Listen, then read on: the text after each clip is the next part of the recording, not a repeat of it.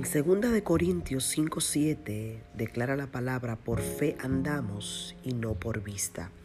Muchas veces nuestro panorama nos proyecta y nos presenta tantas cosas adversas y difíciles que nos hacen dudar de lo que Dios nos ha hablado. Muchas veces lo que podemos ver en los noticieros, lo que podemos escuchar a diario, nos roban la paz, nos roban la esperanza y nos roban la confianza de poder creer en lo que nuestro Padre Celestial ha declarado. Pero el apóstol Pablo suelta una promesa estableciendo que nuestra fe va por encima de lo que nuestra vista está vislumbrando.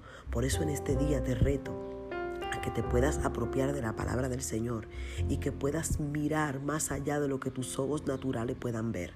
Que aunque tu panorama te esté pintando algo gris y hostil, Dios tiene un mejor proyecto para ti, para tu casa. Solamente te toca confiar y creer que lo que Dios habló a favor de ti y de los tuyos vendrá a cumplimiento en el nombre de Jesús.